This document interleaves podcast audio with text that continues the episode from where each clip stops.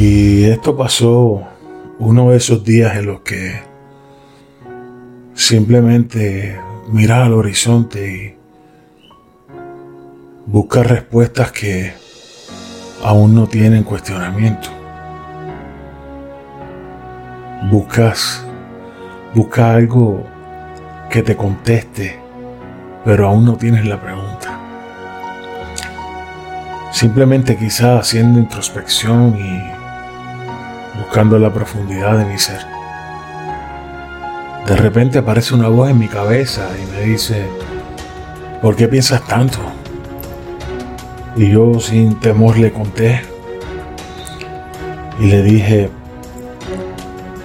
he caminado y caminado y, fíjate, he llegado muy lejos, o por lo menos eso pienso.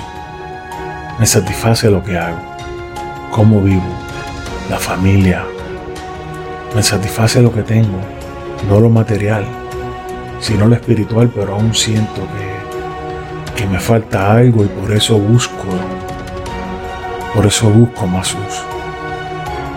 Aunque lo sugestivo para el mundo sería que me elevara, yo siento que estoy muy profundo. Y realmente ya no sé ni dónde estoy. Y él me contestó. Quizá te encuentres en un momento en el que sientas el peor de los desánimos, menos fuerzas que nunca, no encuentras idea, nada te motiva. Buscando más luz, has llegado al lugar más oscuro. Qué irónico te parece, ¿verdad? Pero que va. La luz se necesita para ver. Para vivir se necesitan los cinco sentidos. En los momentos de oscuridad, utiliza los cuatro sentidos que te quedan. Después de todo, desde la oscuridad se observa mejor todo lo que hay en la luz. Así se marca el camino. En la oscuridad que os parece estar perdido, es el camino ya recorrido, el que no hace falta ver, solo no olvidar y jamás dejar de sentir. Por más que quieras avanzar, permanecerás al final del camino oscuro y en el principio del camino de la luz, hasta que llegue tu momento. El momento por el que has caminado y te has sacrificado tanto.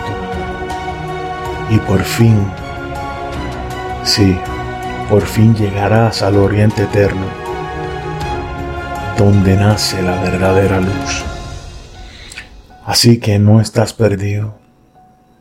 Es que todo nuevo camino se os hará desconocido. No temas, solo continúa, confía, llegaremos juntos. Yo voy contigo.